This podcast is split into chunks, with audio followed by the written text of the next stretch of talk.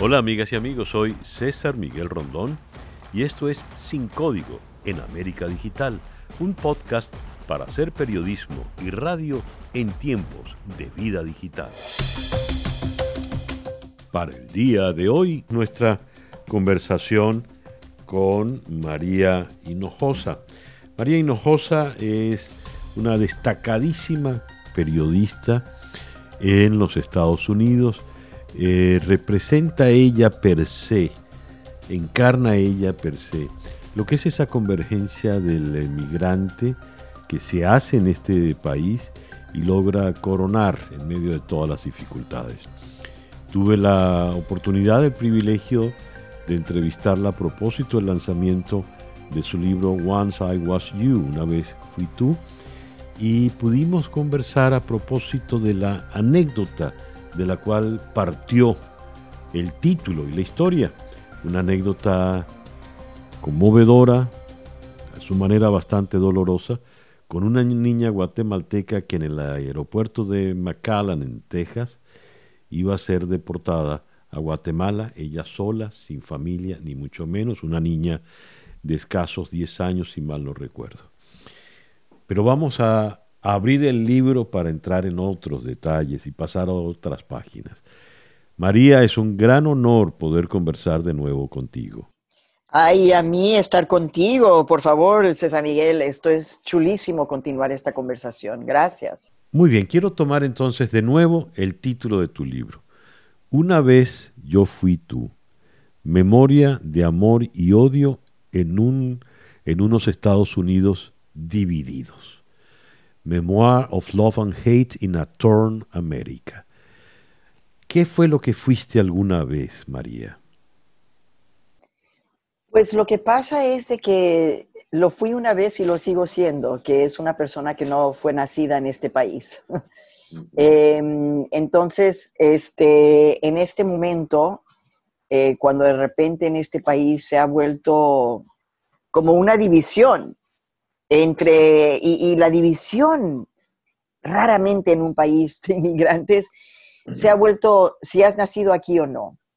Entonces, em, sucede que yo me encuentro en el, en el aeropuerto de McAllen, Texas, em, temprano en una mañana, en el 2019, y eh, veo la cara de una niñita y me doy cuenta que ella no tiene ninguna emoción. Los niños en el aeropuerto siempre tienen emoción, siempre están felices, comiendo, brincando. Y esta niñita me di cuenta que no tenía ninguna emoción y que era parte de un grupo de niñas y niños. Y cuando me echo para atrás y me doy cuenta del escenario que se está llevando a cabo, digo, wow, estos niños están siendo transportados. Déjame hablar con ellos. Y me prohíben hablar con ellos a propósito en, la definición de una persona. ¿Quién te lo prohíbe, Bueno, e, esta gente, e, estos niños están siendo transportados por gente que trabaja, en este caso, en, en lo que se llama albergue, pero yo no le puedo decir albergue, era un centro de detención manejado una organización que se llama Southwest Key de Austin, que en aquel entonces el señor que manejaba esta organización es latino. Le pagaban 1.5 millones de dólares por su trabajo y él eh, manejaba eh, darles techo a estos miles de niños y niñas que han sido separados. Entonces ellos tienen gente que transporta a estos niños, en este caso los estaban llevando de, de McAllen a Houston, pero no sabían a dónde iban a ir estos niños. Y habían dos chaperón, pero yo no les puedo decir chaperón, porque no, chaperón es una persona que de verdad te, te, importa lo que, está, lo que estás cuidando. Esta gente yo no, ellos estaban haciendo un trabajo, les estaban pagando un trabajo de llevar a estos niños de aquí, ponerlos en un avión, llevarlos para acá. Y cuando yo traté de hablar con ellos, me lo prohibieron, que es una definición de una persona que está siendo, eh, que es víctima del trata, es que te mm. prohíben hablar con la gente. Entonces, este, empiezo a hablar fuertemente en alta voz en español para que los niños me escuchen y les digo es que estos niños tienen el derecho de saber que en este país ellos tienen el derecho de hablar con los periodistas y que hay gente en este país que quiere saber cómo están, que estamos al tanto, que los queremos. Y escribo, yo quería que esta niñita me escuchara, porque yo quería que ella supiera que yo la veía. Te veo porque una vez fui tú. Y sucede que en el escribir este libro, eh, me doy cuenta de que sí, definitivamente a mí también. Una persona con privilegio, no era refugiada, no soy centroamericana, llegué con tarjeta verde, con mi mamá al, al aeropuerto en Dallas en los años 60 y trataron de quitarme de mi mamá. Entonces, eh, esa nota de una vez fui tú, eh, soy esos niños que no, que no han nacido aquí, que se sienten que no son ni de aquí ni de allá. Em, y estoy tratando de darnos voz, de dar voz a, esta realidad. Incluso el título tendría que haber dicho, una vez fui tú y lo sigo siendo, pero ya era muy largo. era muy largo. María, me llama mucho la atención. Estamos hablando en castellano y has traducido dos palabras de el relato de esta anécdota que fue en inglés. La primera es albergue. Ellos venían de un albergue y dices, pero yo no le puedo decir albergue. Entiendo que para ti la palabra albergue es una palabra cordial, amable. Alguien está albergado en un sitio donde está de alguna forma protegido. Estos niños no estaban albergados, no estaban protegidos. La otra palabra con la cual tú refieres es chaperona, chaperón. Pero tú dices, pero no le puedo decir chaperón. Y aclaras, un chaperón es alguien que siente alguna empatía por aquella persona que está cuidando. En este caso no había ninguna empatía. Estos niños no estaban en un albergue, estaban detenidos en un recinto. Yo quisiera que tú buscases entonces la palabra y no estaban bajo la custodia de un chaperón, sino de una especie de guardián. ¿Por qué? ¿Cuál delito cometieron los niños para, ser del, para estar en un detenidos y ser custodiados? ¿Tú sabes cuál es el crimen que cometieron? Fue ser nacidos en estos años en países donde los Estados Unidos han tenido las manos adentro, pero que no quieren aceptar la responsabilidad. El crimen es haber nacido eh, sin, tener la ciudadanía de Estados Unidos. Em, ellos no han cometido ningún crimen, ellos son refugiados. Em, la gente, yo, yo entiendo que esto es bien difícil y, cuando digo esto, eh, yo siempre digo, aviso al pueblo, va a ser difícil, ¿no? Pero ¿podríamos comparar esto con los campos de concentración? O sea, no están matando a los inmigrantes con gases, pero han separado un grupo de gentes que se identifican por una realidad que tienen, que es que no nacieron en este país. María, te quiero interrumpir, perdóname. Estamos conversando con María Hinojosa, autora del libro Una vez fui tú, Once I Was You.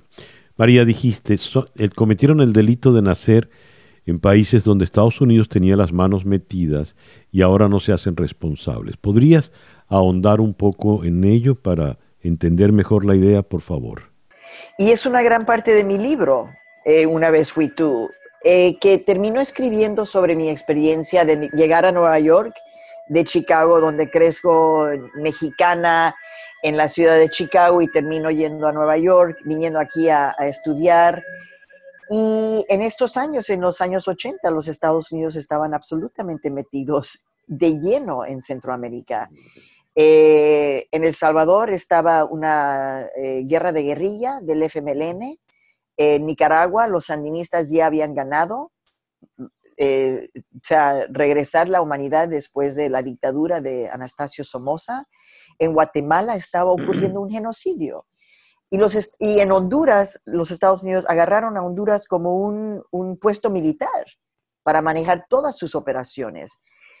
Entonces, en mi libro yo escribo como mi primera experiencia como periodista es cuando estoy cubriendo una, mm, eh, cuando un grupo de centroamericanos dejan de comer, una huelga de hambre. En los años 80 pidiendo el estatus de refugiado.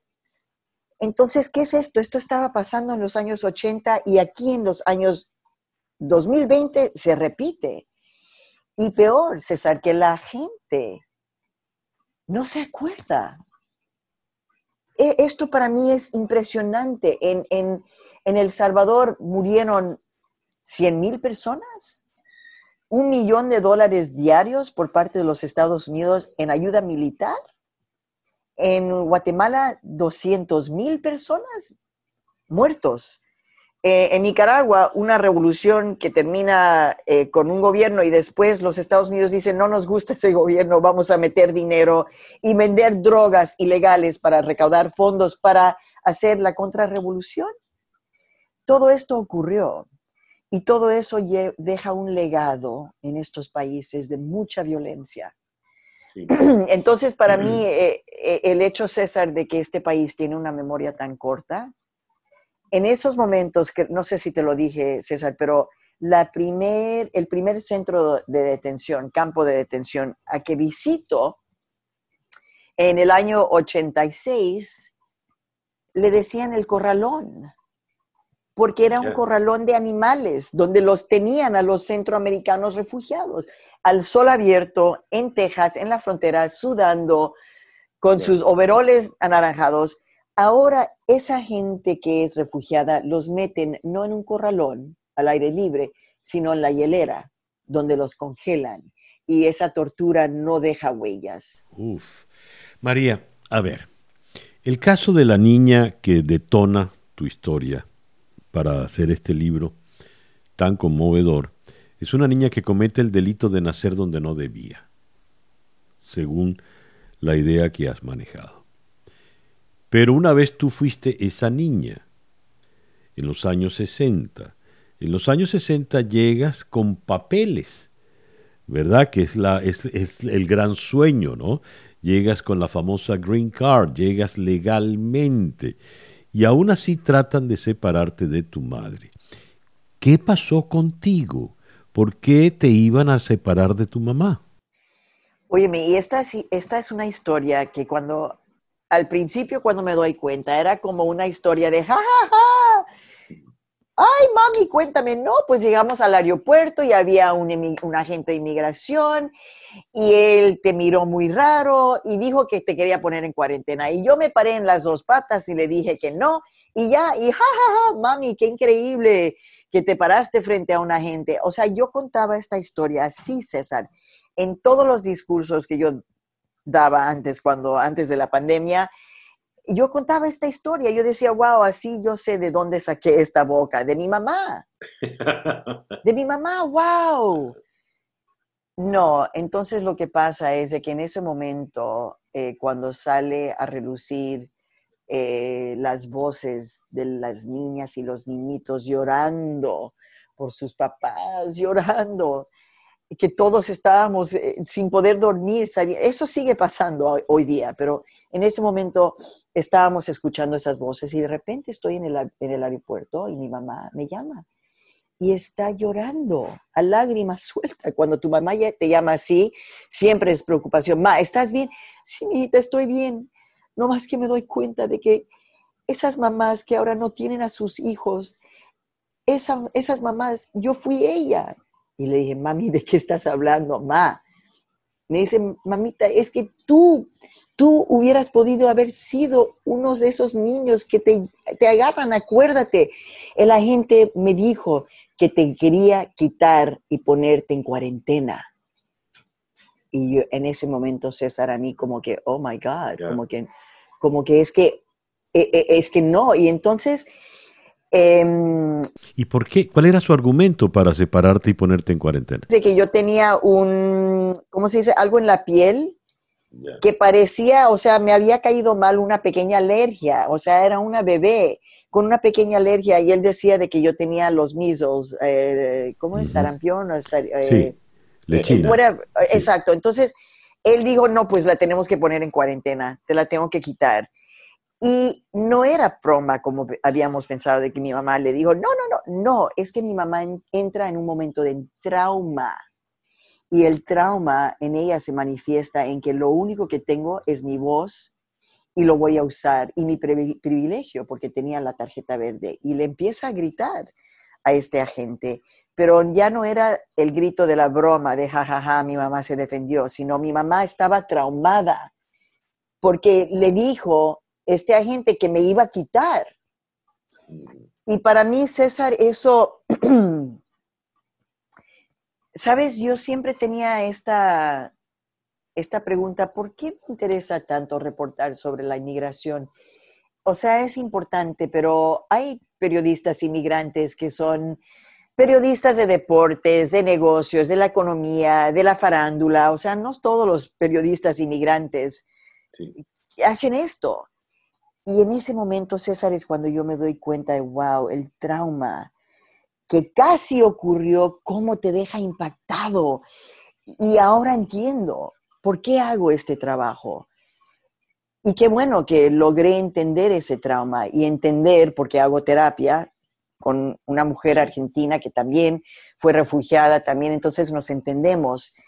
Y qué bueno que yo puedo hablar de esto para que otros piensen bien y contamos estas historias porque no son historias mexicanas o latinas o de los, son historias de los Estados Unidos americanos. María, a ver, este es un país que se ha hecho gracias a los inmigrantes. Este es un país de inmigrantes y que siempre tuvo las puertas abiertas. La, la, gran imagen de la generosidad y la apertura es la visión de la Estatua de las Libertades de Ellis Island, en Nueva York, a donde llegaban los inmigrantes que venían de Europa y de tantos países. ¿Qué pasa con ese inmigrante latinoamericano a la fecha de hoy? Es que no es bonito, no es eh, caucasiano, como le dicen acá, blanco, rubio, de ojos azules. Eh, ¿Qué pasa con ese migrante que es visto con, con tanto recelo? porque cuando el presidente Trump dice es que de México vienen violadores, del sur de la frontera vienen violadores y narcotraficantes, y todos sabemos que sí hay violadores y narcotraficantes, como también los hay italianos, irlandeses y, de todas partes del mundo, pero uno no puede condenar a, un, a una porción de la humanidad, a un gentilicio por por una minoría. ¿Qué pasa realmente en los Estados Unidos de hoy, justo cuando estás publicando tu libro, Once I Was You? Bueno, mira, hay, hay encuestas donde se dice que la mayoría de los estadounidenses no tienen problemas con los inmigrantes, quieren que les den DACA, quieren que les den la ciudadanía. Entonces, hay una parte profunda de este país que sí lo entiende y que no, que no quieren este, que no quieren este odio. Pero hay una larga trayectoria de una narrativa que viene haciéndose en lo que es mi vida en este país, que es esa narrativa, que somos un problema, que tenemos que ser manejados, que no podemos entrar demasiados, como si los Estados Unidos no tuviera tanto territorio que está vacío. O sea, se empieza a crear esta narrativa y, básicamente eh, incluso, incluso Ronald Reagan, eh, por una parte, él eh, da la legalización a unos 3 millones con esa ley de 1986 pero por otra parte, Ronald Reagan estaba interviniendo en Centroamérica y creando más refugiados. Entonces, hasta la persona que, ayudó, o sea, en términos de, números, no tenía claro lo que estaba pasando. Eh, desafortunadamente, para hacerlo bien simple, porque si no pudiéramos hablar y hablar y hablar, porque todo este libro es se trata de eso. Y quizás, César, lo bueno es de que podemos nombrar estas cosas tan feas, pero vamos a hablarlo, o sea, lo que es la supremacía blanca. Eh, a propósito, a mí me acaban de hacer mi genealogía, o sea, mi, árbol de la vida. Yo tengo raíces de conquistadores. Me acaban de decir. ¿Quién lo iba a decir? Entonces yo tengo que entender eso y procesar eso en mi ser, ¿no? Em, pero es esta idea de que nosotros somos lo mejor. Mis antepasados que llegaron al norte de México eh, pensaban así. Incluso estaba escrito, dicen, venimos a pacificar a los nativos. Óyeme, entonces tú te crees tanto de que tú puedes pacificar. ¿Por qué te crees tanto? Creo que al final de cuentas, como dicen todas las mamás, es que nos tienen celos. Y tú dices, ¿qué es esto? ¿Qué es esto? Es que se sienten amenazados. Es que imagínate, César, si en estos últimos 50 años, en el, periodista estadounidense, sabiendo lo que estaba pasando con la inmigración, con, con cómo la inmigración es una parte íntegra del futuro, de sobrevivencia de este país, si en estos 50 años los titulares de los periódicos fueran así, eh, llegan más inmigrantes del Salvador. Traen con ellos una comida fabulosa que se llama pupusas y curtido. El otro día, otra, otro título. Eh, los mexicanos eh, traen una super cultura de música. Vamos a, darles las bienvenidas y aprender cómo bailar lo que sea, rancheras. ¡Wow! Eh, el otro día, otro titular. Los inmigrantes van a apoyar a nuestra economía de una forma increíble.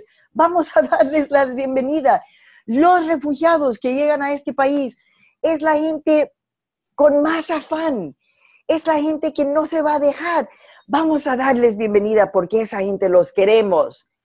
¿Qué hubiera sido de este país si esas hubieran sido los titulares?